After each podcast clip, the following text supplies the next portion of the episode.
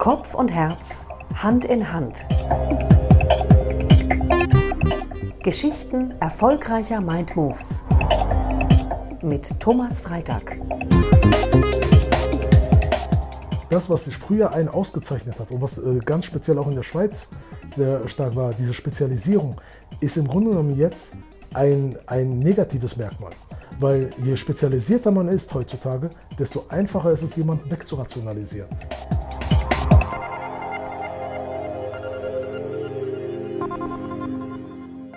Herzlich willkommen bei Kopf und Herz Hand in Hand. In der heutigen Episode ist der Christian Kabaschi mein Gast. Ein spannender Mensch mit viel Unternehmerblut, der sich selber als Futurist bezeichnet. Also einer, der heute schon erzählt, was erst übermorgen den meisten klar wird. Der Christian war mehrere Jahre Executive bei Denso, einem weltweit tätigen japanischen Marketing- und Technologiekonzern, der unter anderem den QR-Code erfunden hat. Der Christian kommt aus dem Kosovo, ist in Deutschland aufgewachsen und lebt schon lange in der Schweiz, heute im schönen Meischenschwanden im Aargau. Beruflich ist er viel zu Pristina und zu Belgrad in dem Büro vom von ihm mitgegründeten Startup Numarix. Christian, sei herzlich willkommen bei Kopf und Herz Hand in Hand. Danke vielmals. Was war dein grösster Mindmove? Mein größter Mindmove war vor einigen Jahren. Das war mein erster Job als ein Geschäftsführer, lustigerweise in der Schweiz. Mhm. Und ähm, äh, wenn man gerade neu in so ein Unternehmen reinkommt, das war ein relativ großes Unternehmen, war es damals. Äh, ich war es noch nicht so gewohnt, mit so vielen Mitarbeitern unter mir tätig zu sein. Man hat natürlich zum ersten Mal angefangen, auch mit anderen Geschäftsführern zusammenzuarbeiten.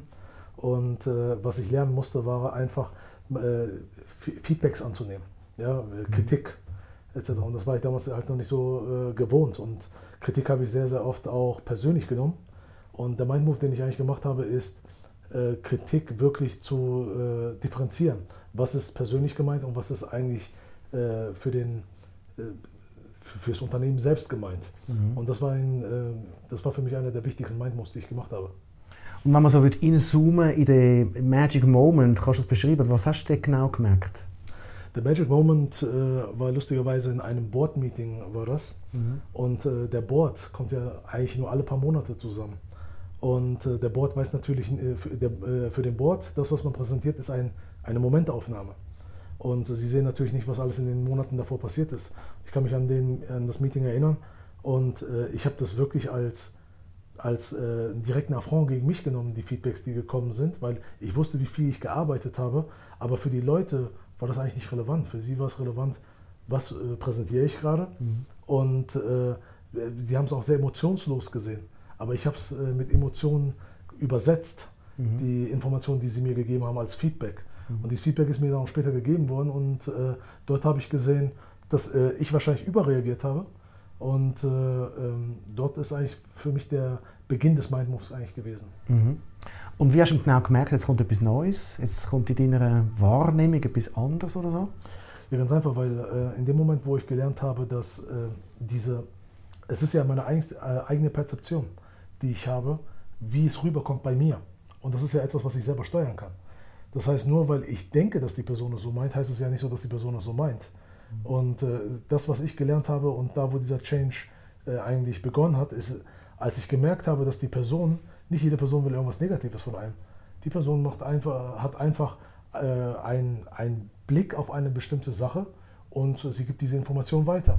Wie ich diese äh, Information interpretiere, ist natürlich meine Sache. Mhm. Und das, was ich dort halt geschafft habe, auch was ich sehr stark auch bearbeitet habe in den letzten Jahren, ist, zu verstehen, dass ich Informationen als Informationen nehme, mhm. ohne sie mit einem Sprinkle von persönlichen mhm. äh, Emotionen mhm. äh, zu äh, äh, ver verfeinern. Und wo die Entkopplung, so, um das mal so zu nennen, sehr mal gemerkt hast, wie ist dir dort gegangen? Äh, sehr viel besser, weil ähm, in dem Moment, wo ich Informationen als Informationen wahrnehme, nehme ich sie in dem Hier und Jetzt entgegen. Das Problem ist, in dem Moment, wo man Emotionen mit hinzusteuert, äh, hat man automatisch einen Blick auf die Zukunft. Mhm. Weil die Information, die ich äh, mir annehme und äh, die mir gegeben wird, habe, spiele ich automatisch Szenarien in die Zukunft rein. Und diese Szenarien sind am meisten negativ behaftet. Wenn ich die Information aber nur als eine Information nehme, die mir äh, gegeben wurde, mhm. dann kann ich diese Information steuern. Mhm. Und zwar äh, ohne Emotionen, sondern basierend auf Fakten. Mhm.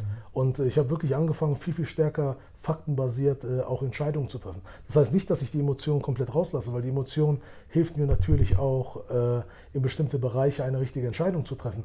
Aber was ich gemacht habe, ist, ich habe so ein bisschen den, so äh, quasi, es gibt diese Styropor- Dinger für die Ohren, diese mhm. Oropax. Ja. Und äh, äh, die Musik ist immer noch gleich laut, aber es tut nicht mehr so sehr weh im Trommelfell. Okay. Ja. Ja. Also man könnte sagen, es ist so, wie wenn du würdest dir selber zuschauen dabei, wie du in dem Board-Meeting interagierst mit anderen. Ja, äh, interagiere und vor allem äh, das große Problem ist ja, gerade wenn man äh, in so einer Situation ist, äh, sprechen ja nicht nur, äh, nicht nur die Person, die mit einem spricht, sondern spricht auch noch die Person in, einem, in seinem eigenen Kopf. Mhm. Das bedeutet, während die Person mit einem redet, redet schon jemand anderes mit einem im Kopf selber. Mhm. Und das Zentrale ist eigentlich, dass man wirklich komplett auf die Person hört, die gerade mit einem redet, mhm. ohne dass man eine Parallelkonversation mit sich selber führt. Ja, ja so der innere Dialog, den man auch hat. Ja. ja. Das Postulat von der Achtsamkeit, auch können alles, was noch da mitschwingt oder mitsingt im Kopf, können abschalten. Und ja, vor allen Dingen, äh, wenn man das anfängt, den eigenen internen Monolog oder Dialog, äh, ich weiß nicht, wie man das jetzt sagen kann, ja. weil man spricht ja mit sich selber am Schluss. Äh, aber was das Entscheidende ist auch, in dem Moment, wo man anfängt, mit sich selber zu reden, hört man der anderen Person auch nicht mehr komplett zu. Ja, natürlich. Das ist völlig klar. Ja. Wie man die eigene Agenda oder die eigenen Dialog im Kopf eben plötzlich relevant werden. Ja.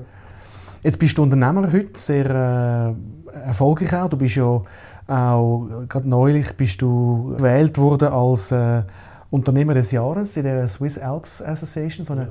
Schweiz-Albanien-Vereinigung. Äh, Was macht für dich Erfolg aus letztlich? Was ist für dich Erfolg? Du, Erfolg ist sehr, sehr stark nach hinten verlagert. Zum Beispiel ähm, ich nenne das immer der 10-Year Overnight Success. Das heißt, diese äh, Awards, die ich jetzt gerade, äh, ich habe jetzt äh, verschiedenste Awards haben wir jetzt in den, ich persönlich, aber auch als Firma haben wir jetzt gewonnen. Und das sind alles verlagerte ähm, äh, Bestätigungen, die aber ihren Ursprung viel weiter vorne haben. Mhm. Äh, ähm, und Erfolg für mich bedeutet, eigentlich ist es, wenn der Kunde uns das Feedback gibt, dass das, was wir ihm bieten, ihm einen Mehrwert äh, bietet. Mhm. Dass das, was wir machen, ihn erfolgreicher macht. Mhm. Und äh, äh, unser, zum Beispiel die, die Firma, äh, beispielsweise Numarix, mhm. dort geht es eigentlich darum, äh, Unternehmer erfolgreich zu machen. Mhm. Weil die meisten äh, Unternehmer, die haben das Problem wie jeder andere, die sind extrem gut in was sie machen, aber extrem schlecht in der Business-Administration. Und es ist wie so ein Gang zum Zahnarzt. Und das, was wir halt versuchen, ist dem, diesen Gang zum Zahnarzt äh, zu verschönern.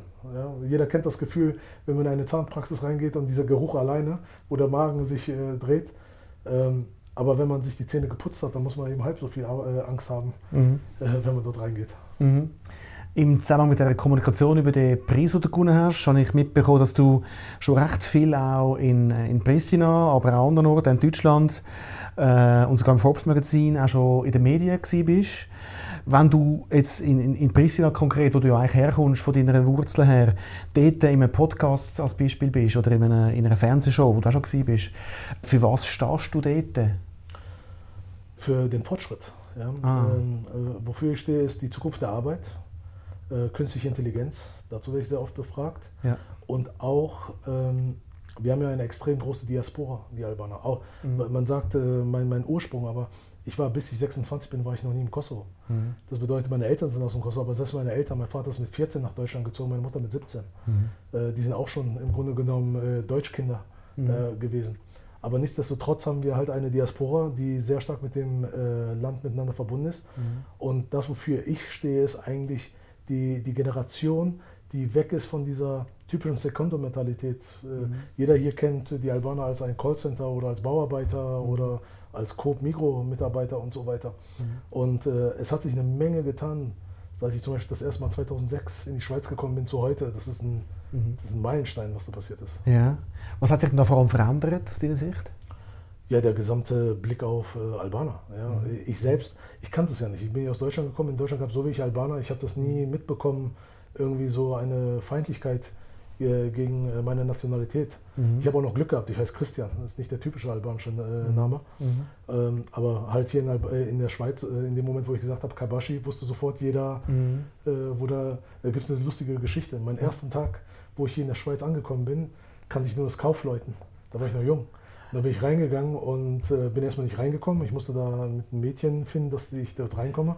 Und dann kommen plötzlich drei Mädchen auf mich zu und fangen an mit mir auf Schweizerdeutsch zu reden, was ich damals noch nicht gut verstanden habe. Und dann sage ich, äh, ich verstehe nicht. Dann sage ich so, ich verstehe nicht, was ihr redet. Und dann sagen die so, ach, bist Deutscher?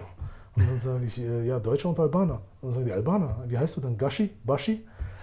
Und ich heiße Kabashi. Und ich dachte, irgendjemand macht einen Scherz mit mir. Aha. Und äh, an dem Tag habe ich dann gemerkt, okay, hier läuft der Hasen ein bisschen anders. Interessant. Was braucht es mit dem Hintergrund, um als, als Unternehmer erfolgreich zu sein? Also wenn man mit vielen Kulturen zu tun hat, dann ist das Allerwichtigste erst erstmal, dass man sich mit der Kultur auseinandersetzt. Mhm. Das ist erstmal extrem wichtig. Mhm. Und das Zweite ist, man darf absolut keine Wertung reinbringen in die mhm. Kultur. Weil die Kultur ist etwas, das äh, man muss mit einer Kultur aufgewachsen sein, um die Kultur zu verstehen. Man kann versuchen, sie zu verstehen, aber man sagt ja, du musst erstmal in meinen Schuhen gelaufen sein, damit du verstehst, äh, wie es mir geht. Mhm. Und das Gleiche ist halt mit deiner Kultur. Jetzt beispielsweise, ich habe ein Unternehmen gegründet, was ein großes Büro in Belgrad hat, aber auch ein großes Büro in Pristina. Mhm. Es ist noch nicht lange her, dass beide sich äh, bekriegt haben. Mhm. Und selbst heute gibt es da noch Probleme.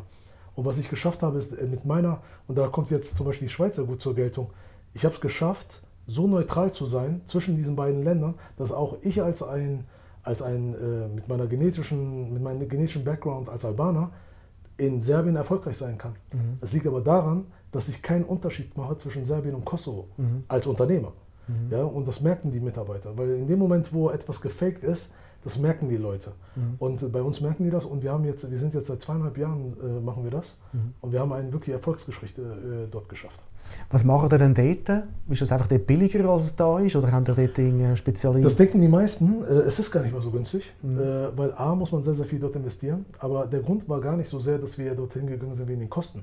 Äh, das gilt für beides, für Belgrad und für Pristina. Mhm. Der, es ist Zugang zu Talenten. Mhm. Ja, wenn man mir zum Beispiel in die Schweiz anguckt, es gibt hier zwar viele Talente, aber diese Talente werden abgegrast von den ganzen Großen äh, hier. Zum Beispiel Google, äh, was ist schön und gut, dass wir eine ETH haben, aber wenn fast jeder sofort bei Google, bei Meta und bei den ganzen anderen eingestellt wird, wo bleibt der Rest? Ja, und äh, der Grund, warum wir dort äh, runtergegangen sind, Kosovo, das jüngste Land in Europa, mhm. Serbien auch, sehr, sehr jung, äh, eine hohe Arbeitslosenquote. Das bedeutet, äh, wir haben dort Zugang zu Talenten, auf die wir niemals kommen könnten, beispielsweise in der Schweiz, nicht mal in Deutschland. Mhm. Du hast ja sehr eine, eine, eine, auch eine Aussicht auf die Schweiz, ein Stück weit, wo du Teil davon bist. Ja. Auf was denkst du, können die Schweizer besonders stolz sein? Ja, auf ihr Land. Ja. Ähm, ich, ich habe ja in vielen Ländern gelebt. Also bei Denso war ich für äh, über 100 Länder zuständig. Ich, ich habe im Flugzeug äh, gelebt. Mhm. Dann gab äh, andere sagen vielleicht, das sollst du nicht sagen, aber Gott sei Dank kam die Pandemie für mich, weil dann war ich gestrandet und ich war nicht mehr im Flugzeug. Aber wenn ich mir die ganzen Länder angucke, ja, ähm, äh, man sagt vielleicht, dass der äh, Schweizer ein bisschen engstirnig ist und so weiter. Aber das muss er sein. Die Schweiz wäre nicht die Schweiz, wenn er es nicht wäre. Mhm. Wenn, äh, wenn beispielsweise die Politik hier anders wäre, dann wäre die Schweiz Deutschland. Ich bin in Deutschland geboren und aufgewachsen. Ich würde nie wieder nach Deutschland ziehen. Mhm. Ja, mhm. aber ich würde jederzeit in die Schweiz ziehen. Und die Schweiz muss ein bisschen radikal sein in manchen äh, Belangen, damit sie, mal ganz abgesehen vom Wohlstand, der Wohlstand ist eine Sache, aber es geht hier auch um Sicherheit und so weiter. Und äh, wenn man in die Schweiz kommt, dann, äh, das hat alles seine Für und Wider. Mhm. Ich bin zum Beispiel kein Typ, der, äh, ich, ich finde es nicht so toll, dass es hier so super sauber ist in der Schweiz. Ja? Aber es ist nun mal so. Mhm. Ja? Ich bin ein chaotischer Typ. Und die Schweiz ist antichaotisch. Mhm. Ja? Und äh, deswegen äh, kann, kann ich hier vielleicht auch äh, als eine Person anecken. Aber ich weiß auch, die Schweiz, es gab zum Beispiel einmal, wo ich, wo ich die Schweiz gebraucht habe und die Schweiz war da. Ja, äh, es war eine persönliche Geschichte, war das, aber sie war wirklich da. Ja. ja. und klar gibt es hier Regeln und die Regeln sind hier ein bisschen äh, stärker äh, definiert als vielleicht in anderen Ländern, aber dafür weiß man, was man, äh, what you see is what you get. Und wo steht die Schweiz aus deiner Sicht noch Grenzen? Wo ist dem Sinn, was kann die Schweiz noch weiterentwickeln? Die Welt verändert sich jetzt extrem schnell. Ja, viel, viel, viel schneller als äh, in der mhm. Vergangenheit. Wenn man sich überlegt, äh, als Johann Gutenberg äh, den Buchdruck erfunden hat, hat es knapp 100 Jahre gedauert, bis sich dieser Buchdruck weltweit durchgesetzt hat. Wir sind jetzt gerade in einer äh, Zeit, wo wir von AI, Krypto, äh, VR, AR und so weiter reden. Und das sind alles Sachen, die so schnell integriert werden jetzt gerade. Das ist, wir reden hier gerade von Mindmove. Mhm. Äh, ein, ganze, ein ganzes Land muss einen Mind-Move machen äh, mhm. jetzt gerade. Und dieser Mind-Move kann nur entstehen durch Innovation. Und Innovation entsteht durch Reibung. Mhm. Und man muss sich dieser Reibung äh, äh, öffnen. Und diese Reibung kommt eben dadurch auch durch externe, exogene Faktoren. Und diese exogene Faktoren können eben Leute aus verschiedenen Ländern sein, wie beispielsweise ich mhm. äh, oder viele andere. Mhm. Und äh, wenn man diese Sachen ein bisschen mehr ähm, als eine Chance sieht und weniger als eine Herausforderung, mhm. dann glaube ich, kann das einen riesengroßen Unterschied ausmachen. Jetzt sind wir automatisch auf, auf also dein Kernthema gekommen, künstliche Intelligenz, wo du ja als Unternehmer damit arbeiten tust. Was würdest du einer 45-jährigen Person für einen Ratschlag geben zum Umgang mit dem Thema KI? Ich bin jetzt selber 41 und ähm, ich, ich, würde das jeder Person sagen, nicht nur dem 45. Der 45-Jährige ist eigentlich nicht das Problem. Das mhm. Problem sind die Jungen, mhm. äh, die damit äh, klarkommen müssen. Weil der 45-Jährige, er musste, durch, äh, er musste schon diverse Änderungen auf sich nehmen. Es hat angefangen mit seinem PC, dann kam das Smartphone, dann kam die E-Mail, dann kam und so weiter und so fort. Das Problem ist, ein Jugendlicher von heute, der kennt nichts anderes als Google. Wenn man jetzt einem äh, zum Beispiel, äh, man gibt dem ChatGPT für einen Jugendlichen, ist das normal. Ja, für, äh, mhm. der, der, sieht dann nicht, ja gut, äh, was, das ist für mich jetzt keine, äh, keine große Änderung. Aber für den 45-Jährigen, was entscheidend ist, der 45-Jährige ist durch ein Bildungssystem gegangen, was ihn spezialisiert hat. Und AI ist im Grunde genommen die Demokratisierung der Spezialisierung. Das bedeutet etwas, wofür man äh, jahrelang, jahrzehntelang äh, gelernt hat. Zum Beispiel, man sagt ja, man braucht 10.000 Stunden, um ein Spezialist zu sein. Das schafft man jetzt in, innerhalb von ein, zwei Stunden, weil man hat den Zugang zu dieser Spezialisierung. Und das, was jetzt entscheidend ist, ist, das, was sich früher einen ausgezeichnet hat und was äh, ganz speziell auch in der Schweiz sehr stark war, diese Spezialisierung, mhm. ist im Grunde genommen jetzt ein, ein negatives Merkmal. Mhm. Weil je spezialisierter man ist heutzutage, desto einfacher ist es, jemanden wegzurationalisieren. Mhm. Und es ist viel, viel wichtiger, die, äh, den Generalistenstatus äh, in den Vordergrund zu stellen, mhm. um dieses vernetzte Denken und mehr dieses menschliche äh, Kommunikation, strategisches Denken und so weiter zu implementieren. Weil das Spezialistendenken kann durch die AI quasi augmentiert werden. Das macht, also du hast es vor allem auch von, von, von Chancen von KI geredet. Ja. Was sind denn Gefahren für die Jungen aus deiner Sicht?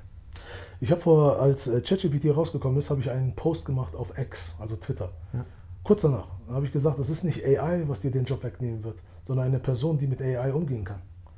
Und das ist das, was die Leute nicht verstehen. Äh, die künstliche Intelligenz wird einem nicht den, das wegnehmen.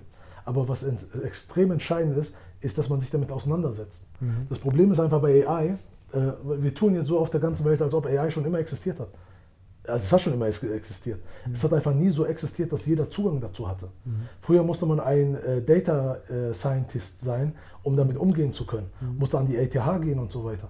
Mhm. Jetzt kann es meine Mutter machen. Die kann, äh, die kann äh, das App aufmachen von ChatGPT und kann künstliche Intelligenz beauftragen, ein bestimmtes, äh, ein, bestimmte, äh, ein bestimmtes Problem zu lösen. Mhm. Und deswegen, das Lustige ist, früher war, um künstliche Intelligenz zu bearbeiten, musste man ein Programmierer sein oder ein Mathematiker. Heute muss man ein äh, Linguist sein. Mhm.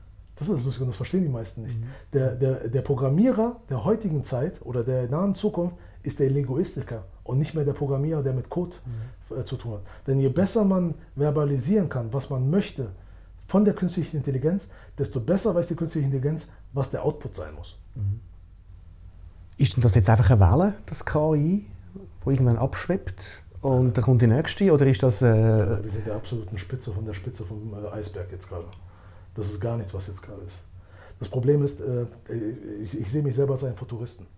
Ich, ich, bin aufgewachsen mit Star Trek, was mich auch sehr, sehr geprägt hat. Mhm. Und äh, ich kann mich daran erinnern, meine Mutter hat mich ja, ausgelassen würde ich nicht sagen, aber die hat, mir, die hat mich immer wie einen Idioten angeguckt, wenn ich Knight Rider geguckt habe oder Star Trek und so weiter. Und die sagte, warum guckst du dir diesen Müll an? Das wird nie passieren.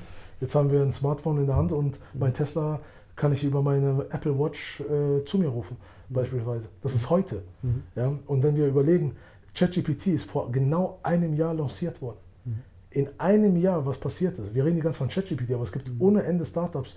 DALI, wie man zum Beispiel äh, Bilder kreiert. Es gibt jetzt bereits Filme, die kreiert werden über AI. Mhm.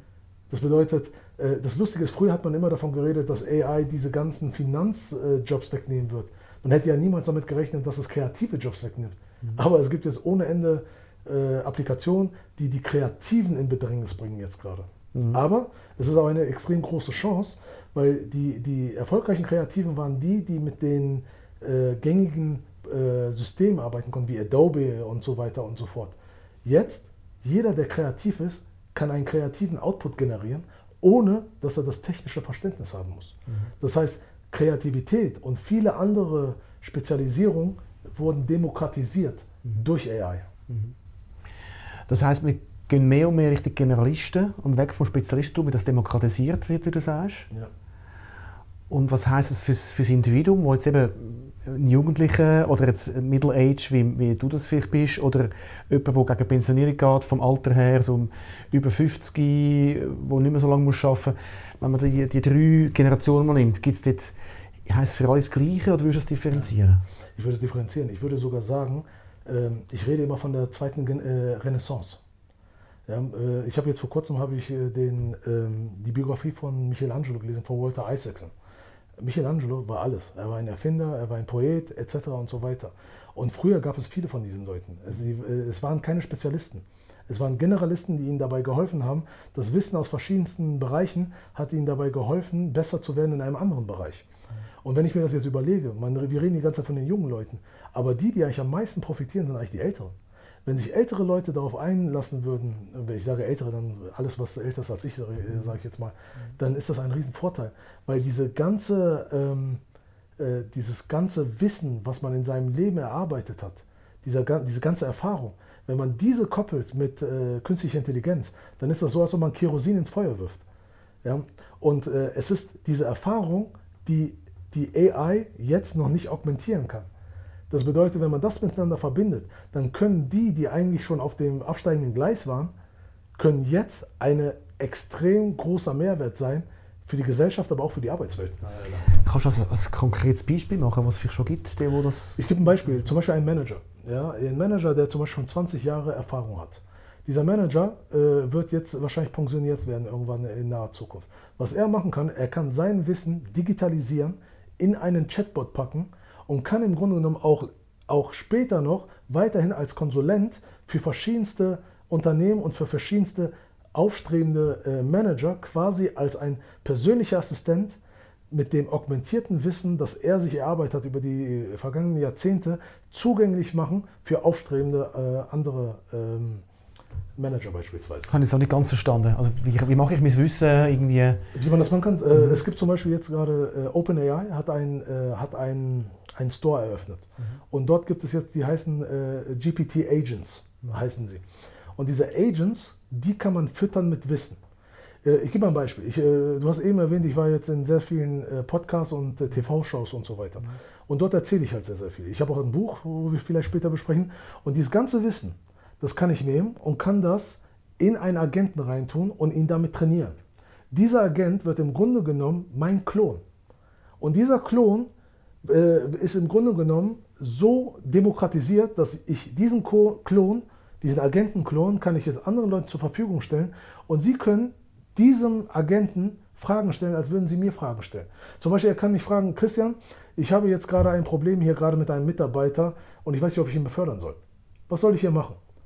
Und dieser Agent kann im Grunde genommen basieren auf dem ganzen Wissen, was er sich äh, implementiert hat aus verschiedensten äh, vom Buch, von Interviews und so weiter, kann er quasi agieren, als wäre ich es.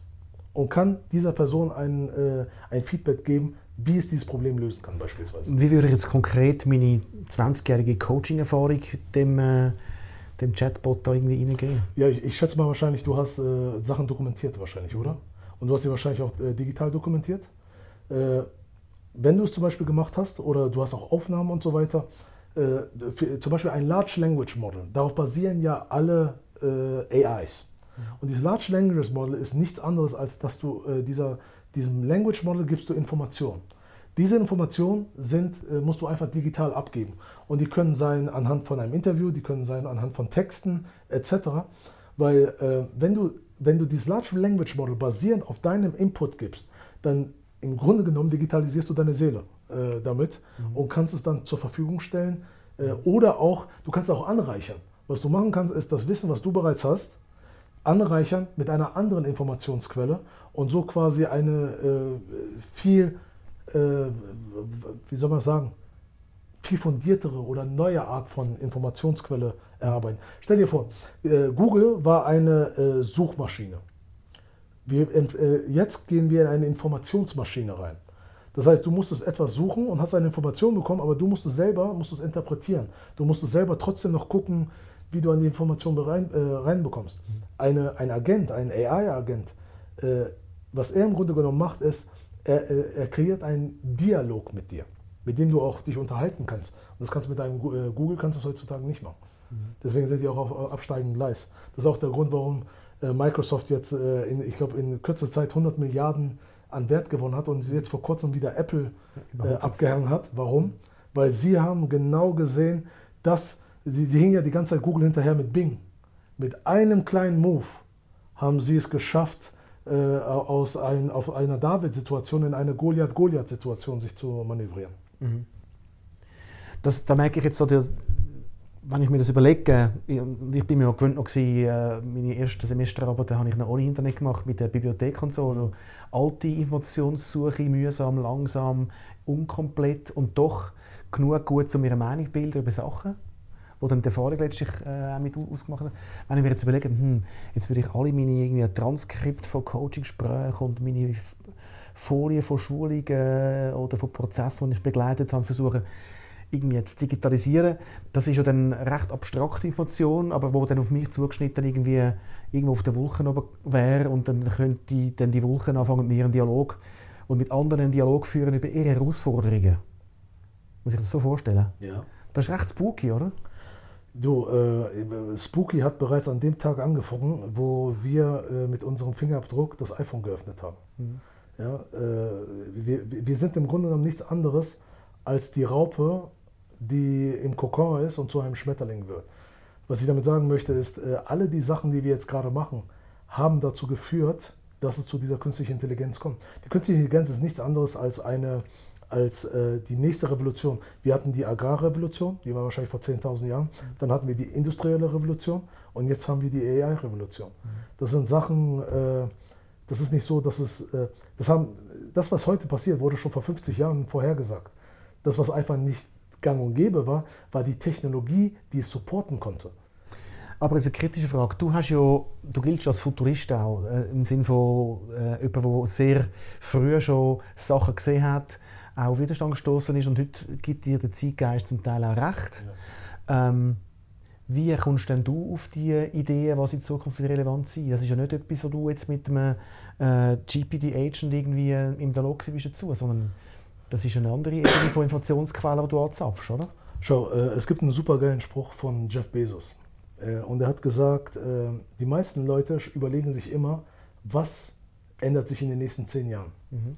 Und äh, no, einer von 100 trifft es, 99 mhm. treffen es nicht. Mhm. Aber wenn die Fragestellung ist, was ändert sich nicht in den nächsten zehn Jahren, mhm. dann schaffen es 99 Prozent äh, zu erzählen, was sich nicht ändern wird. Weil auch wenn wir die ganze Zeit sagen, dass sich viele Sachen ändern, es gibt viele Sachen, die werden sich nicht ändern. Mhm. In den nächsten zehn Jahren werden wir weiterhin essen. In den nächsten zehn Jahren werden wir Urlaub machen. In den nächsten zehn Jahren werden wir einkaufen. Mhm. Das heißt, es gibt äh, Bereiche, die äh, fundamental sind. Und was man einfach schauen muss, ist, was, was muss passieren? Es geht nicht immer um eine Revolution. Es geht sehr, sehr oft nur um eine Evolution. AI, vor 50 Jahren wussten wir, dass es AI geben wird. Aber man, es brauchte dafür diesen, äh, es gibt diese Kurve, äh, Moore's Law. Ja, genau. Und anhand von Moore's Law konnte man fast genau sagen, wann wird es dazu kommen. Mhm. Es gibt zum Beispiel diesen, ähm, ich habe vergessen, wie der heißt, aber der hat, äh, eine, ähm, der hat vorausgesagt, dass es die AGI, wir reden die ganze Zeit von AI. AI ist äh, künstliche Intelligenz, Artificial Intelligence. Aber es gibt die AGI. Und AGI ist Artificial General Intelligence. Das ist da, wo im Grunde genommen äh, künstliche Intelligenz die menschliche Intelligenz äh, übertrifft. Und diese Person hat bereits vor, ich glaube, 10, 15 Jahren vorausgesagt, dass es 2027 sein wird. Mhm. Das ist nicht mehr lange her. Mhm. Und, äh, und er hat das vor zig Jahren vorausgesetzt. Und äh, ich glaube, es könnte wirklich passieren äh, in dieser Zeit. Mhm. Aber nur die Frage, wenn du jetzt das sagst, oder du bist auch am Lesen, am, äh, kommst Inputs von anderen Leuten, Dialog über und so, aber irgendwie bildet sich in dir dann ja eine Vorstellung. Ja. Das ist ja mehr als nur äh, im Kopf. Wie, wie merkst du, jetzt ist etwas klar für dich und jetzt ist etwas Neues, das dich auch irgendwie begeistert? Ich glaube, ähm, die Frage habe ich mir selber einmal gestellt. Äh, und ich glaube, äh, das Gefühl kommt dadurch, indem ich merke, dass es mir einen Mehrwert gibt. Es ist im Grunde genommen etwas, was ich mir wünsche, was es geben würde mhm. und, äh, und wo, der, wo die Möglichkeit, dass existieren könnte in naher Zukunft, relativ gegeben ist. Mhm. Und wenn wir uns jetzt angucken, die Vergangenheit, es gibt ja fast nichts, was es nicht gibt. Mhm. Wir reden jetzt gerade mal, äh, Star Trek ist vielleicht 20, 30 Jahre alt, also Next Generation, mhm. wo die diese Tablets hatten. Die Tablets gibt es schon seit 2010. Mhm. Ja, das Lustige ist, äh, die heutigen äh, TV-Shows, die heutigen Science-Fiction-Filme, es gibt nichts mehr, was dich eigentlich äh, schocken kann, weil wir schon alles haben. Ja? Äh, und die Zukunft, du kannst gar nicht mehr so sehr, die Zukunft war früher hunderte von Jahren entfernt. Die Zukunft heute ist nur noch einige Jahre entfernt. Mhm. Mhm. Und das ist das, was die Leute merken. Deswegen werden auch die Filme langweiliger in letzter mhm. Zeit. Mhm. Das ist alles auch äh, Informationsverdichtung und eben Demokratisierung von Informationen ein Stück weit auch. Welche Rolle spielt denn jetzt noch sagen wir, die Herzebene, die Emotionen und das Unbewusste in dem Ganzen drin? Äh, ich sage es mal so. Ähm, es gab ja den Blue-Collar-Worker, den White-Collar-Worker. Und der White-Collar-Worker war die Person, also quasi der mit dem weißen Hemd, der in der Bank gearbeitet hat und mhm. so. Und äh, das waren ja diese Jobs der Spezialisten. Die waren ja hoch angesehen. Mhm. Und das Lustige ist, das Herz war nirgendwo da. Im Grunde genommen, ein White-Collar-Worker war eigentlich nichts anderes als ein Roboter. Mhm. Der ist jeden Tag zur Arbeit gegangen, hat immer den gleichen Job gemacht und äh, ist nach Hause gegangen und äh, hat Depressionen bekommen, und, äh, aber hat ein, hat ein gutes Konto gehabt. Und ich glaube, das, was jetzt gerade passiert, ist, diese künstliche Intelligenz macht uns am Schluss wieder mehr zum Menschen. Das ist der Riesenvorteil. Mhm. Weil wir können genau diese Arbeiten, die eigentlich für Roboter, diese stupiden Arbeiten, diese manuelle Arbeiten, können wir abgeben, damit wir eben den, das Herz wieder in den Vordergrund stellen. Und wenn ich sage Herz, dann ist das Emotion, dann ist das Kreativität, dann sind das diese Sachen, die uns eigentlich zu Menschen machen. Die aber seit der industriellen Revolution eigentlich äh, komplett äh, in den Hintergrund gestellt wurden. Mhm. Wenn wir so richtig Abschlussfragen steuern, wenn du jetzt zurückdenkst an den an den Magic Moment, den wir am Anfang des Gesprächs hatten, an den Mind Move. Wie, äh, wie geht es dir jetzt, wenn du daran denkst? Ja, ich hätte mir gewünscht, dass das früher passiert wäre. Mhm. Ja, weil äh, es ist, weißt du, äh, wir leben ja in einer Welt, wo äh, Geschäft und Privat sehr stark miteinander äh, äh, verbunden sind. Mhm. Und die gleichen Probleme, die man bei der Arbeit hat, sind meistens auch die gleichen Probleme, die man auch im Privatleben hat. Mhm. Und wenn man es schafft, emotionsloser zu sein, und zwar nicht im Sinne von emotionslos in einer Beziehung, sondern emotionslos äh, in, im, äh, gerade was Kritik angeht. Wenn man es schafft, Kritik nicht äh, als, ein, als einen Angriff zu sehen, sondern als ein, ein Werkzeug zur Selbstoptimierung, mhm. dann wird Kritik auf einmal zu einem lebenswichtigen Bestandteil. Mhm. Und das ist etwas, äh, früher habe ich, äh, war Kritik, das kommt wahrscheinlich aus der Kindheit und so weiter, war etwas, was etwas getriggert hat. Und heute habe ich da einen Jiu-Jitsu-Move gemacht und benutze es einfach etwas. Jede, und es gibt für mich auch keine falsche Kritik. Jede Kritik, die mir gegeben wird, hat einen Ursprung. Und es kann sein, dass die Person vielleicht äh, nicht recht hat, aber trotzdem hat es dazu geführt, dass diese Person diesen Kritikpunkt gebracht hat. Mhm. Und es bringt mich dazu nachzudenken, wo ist es entstanden? Mhm. Und es hilft mir dabei, dann die Optimierung äh, voranzutreiben. Und was wirst du mit dem nächsten Mind-Move wieder machen? Äh, beim Neumain-Buch? Mhm, den nächsten. Ich hoffe, ihr kommt. Ich, äh, ähm, für mich ist sogar sehr, sehr wichtig. Ich, das Lustige ist, ich denke jedes Mal, also äh, früher meine Eltern, wahrscheinlich jede Eltern sagen immer, ja, ja, wenn du in mein Alter kommst. Ähm, und das versteht man erst, wenn man, oder ich muss vielleicht zwei Schritte zurückgehen. Ich habe vielleicht vor vier, fünf Jahren gedacht, ich bin schon bereits ein Executive. Aber ich habe zum ersten Mal und da komme ich zu dem Dunning-Krüger-Effekt. Ich weiß nicht, ob du den vielleicht kennst, aber das ist ganz, ganz wichtig. Der Dunning-Krüger-Effekt ist äh, etwas, was mir auf der ganzen Welt täglich äh, entgegenkommt. Der Dunning-Krüger-Effekt, äh, man hat sehr oft mit Leuten zu tun, die ein bisschen wissen, aber sie denken, sie sind Experten. Dann gibt es die Leute, die eigentlich sehr, sehr viel wissen, aber absolute Selbstzweifel haben. Und irgendwann wird man wirklich ein Experte, aber man weiß es dann auch. Mhm. Und ich bin wirklich, ich habe erst vor kurzem gemerkt, dass ich ein Experte bin in meinem Bereich. Aber ich bin jetzt 41. Aber ich habe schon vor vier, fünf Jahren, war ich in diesem Dunning-Krüger-Effekt am Beginn der, an äh, dieser Kurve und ich habe gedacht, boah, ich weiß so viel und dabei habe ich im Rückblicken gar nichts gewusst. Mhm. Äh, und äh, deswegen, äh, ich hoffe, es wird noch zu eigenen Mindmoves kommen in Zukunft. Und was willst du nächstes Mal anders machen?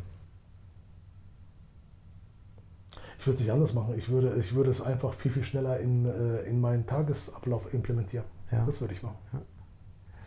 Hast du bestimmte Tipps für unsere Podcast-HörerInnen? So Podcasts oder Bücher, Videohinweise? Also was äh, mein Leben sehr, sehr stark verändert hat in den letzten Jahren sind Podcasts. Mhm.